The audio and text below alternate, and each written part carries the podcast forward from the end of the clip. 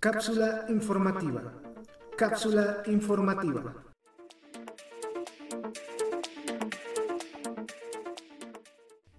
Minasan Konishiwa.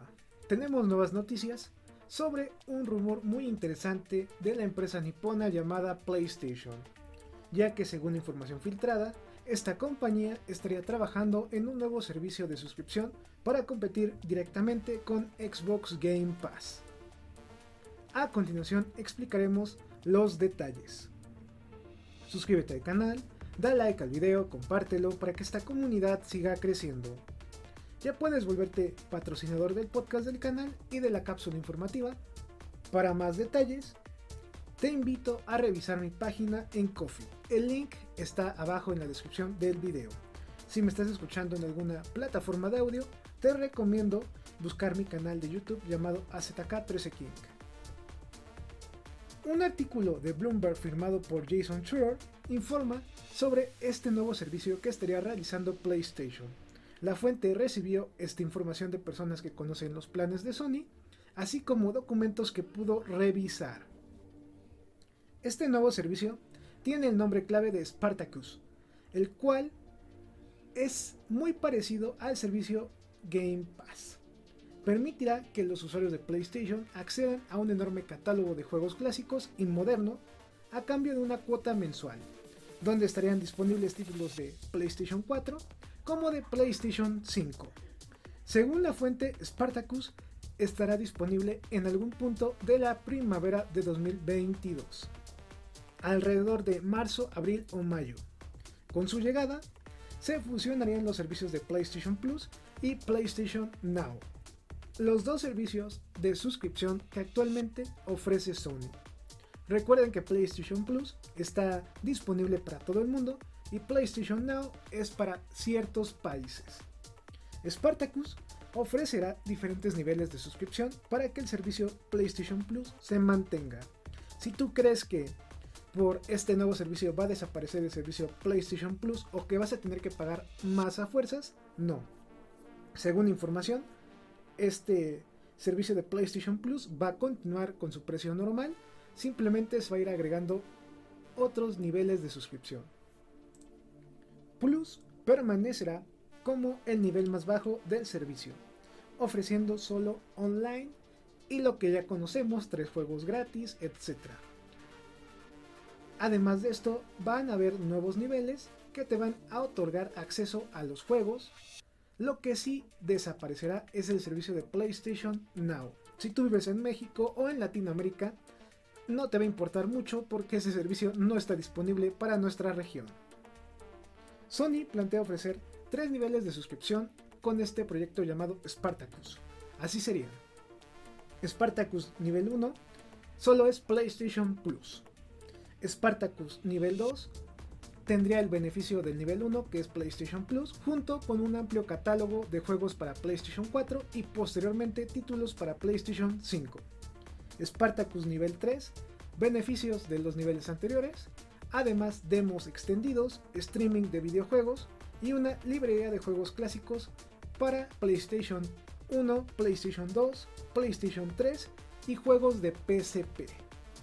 Todo esto, claro, por una módica cantidad de precio.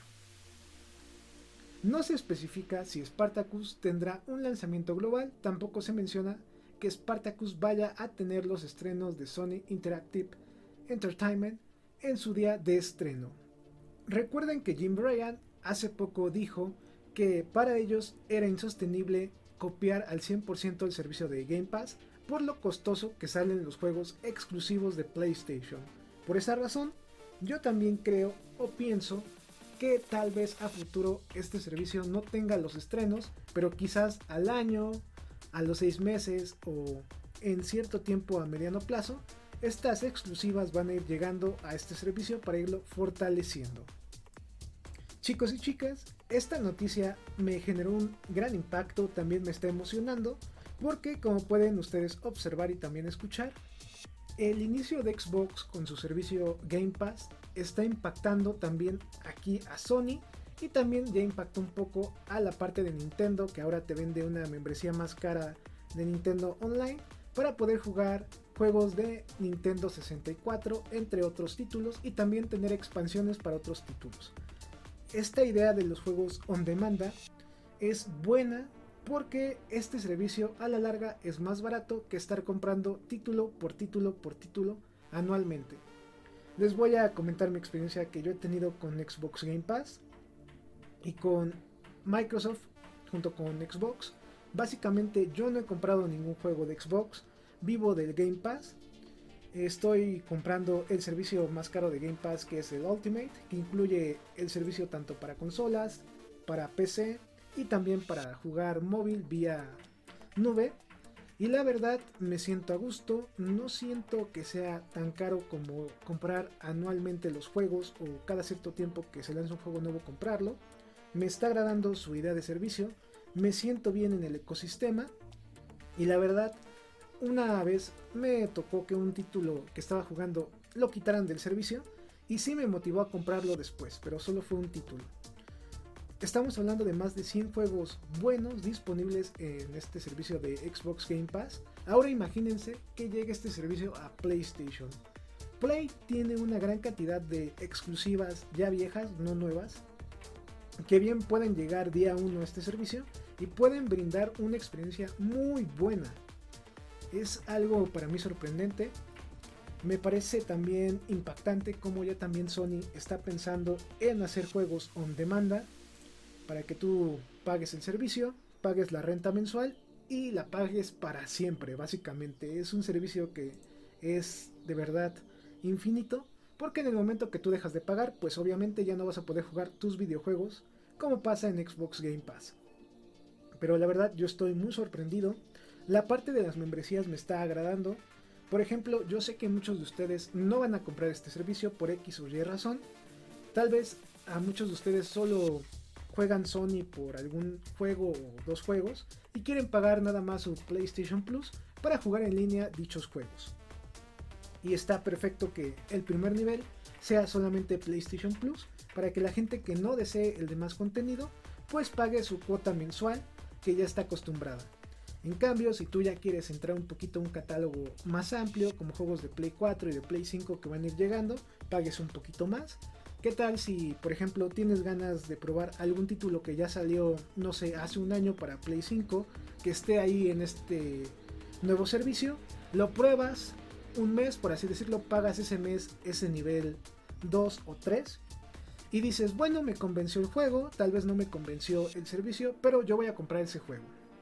Ahí también te ayuda un poco, ya no estás pagando tus 60 o 70 dólares de cajón, aquí es como más reservado y si te agradó el servicio, pues vas a pagar tu cuota mensual. Y en vez de jugar solo un juego, vas a estar jugando muchos juegos disponibles en la plataforma. En nivel 3 a mí me agrada. Como creador de contenido lo veo muy atractivo en la parte de demos extendidas, ya que es un incentivo más para subir contenido a mi canal de YouTube, Facebook, Twitch, etc. También la parte de streaming de videojuegos, quiero saber de qué se trata, si va a haber beneficios, por ejemplo, yo como creador de contenido, si voy a recibir, no sé, puntos para videojuegos, más vistas, mm, como una alianza entre Sony y yo para que pueda streamear juegos sin que me molesten con el copyright. No sé, quiero ver esta parte del streaming de videojuegos porque me parece una idea buena para la parte de creador de contenido.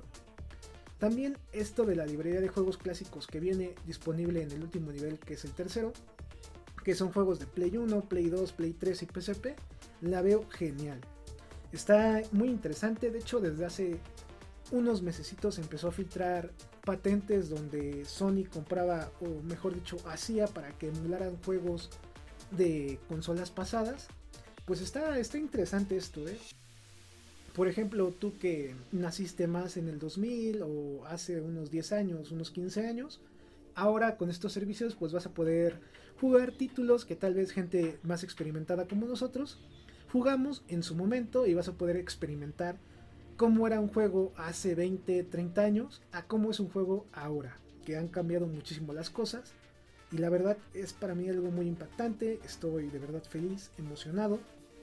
Esta parte de la parte un demanda me parece sorprendente. Básicamente estás tú rentando los juegos. el día en que tú los quieras, si te gustó mucho o lo llegan a quitar, pues tienes la oportunidad de pagar después ese título. No es forzoso, es un pago pues mensual. Por ejemplo, este mes yo quiero pagar la membresía a nivel 2, el siguiente la membresía a nivel 3, pero ya el otro pues no tengo mucho dinero, pago nada más mi PlayStation Plus.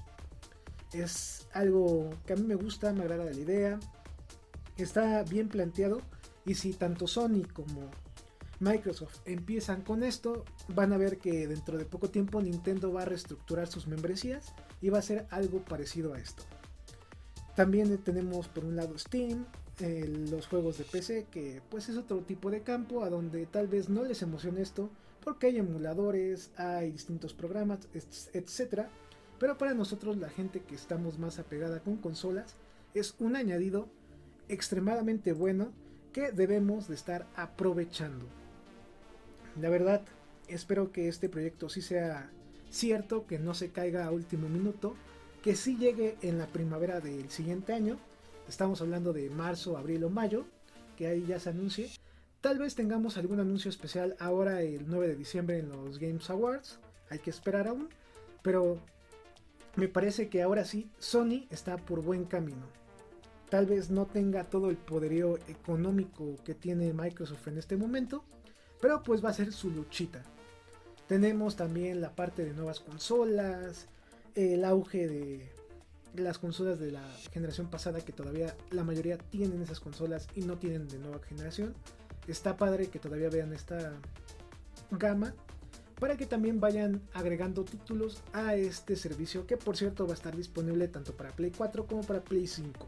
Entonces si tú tienes tu Play 4 y te está interesando este proyecto de Spartacus, pues adelante ahí investigalo y ya cuando salga pues también ustedes van a poder disfrutar de esta librería. Obviamente, si ustedes tienen un Play 4, no van a poder jugar juegos de PlayStation 5 en ese dispositivo.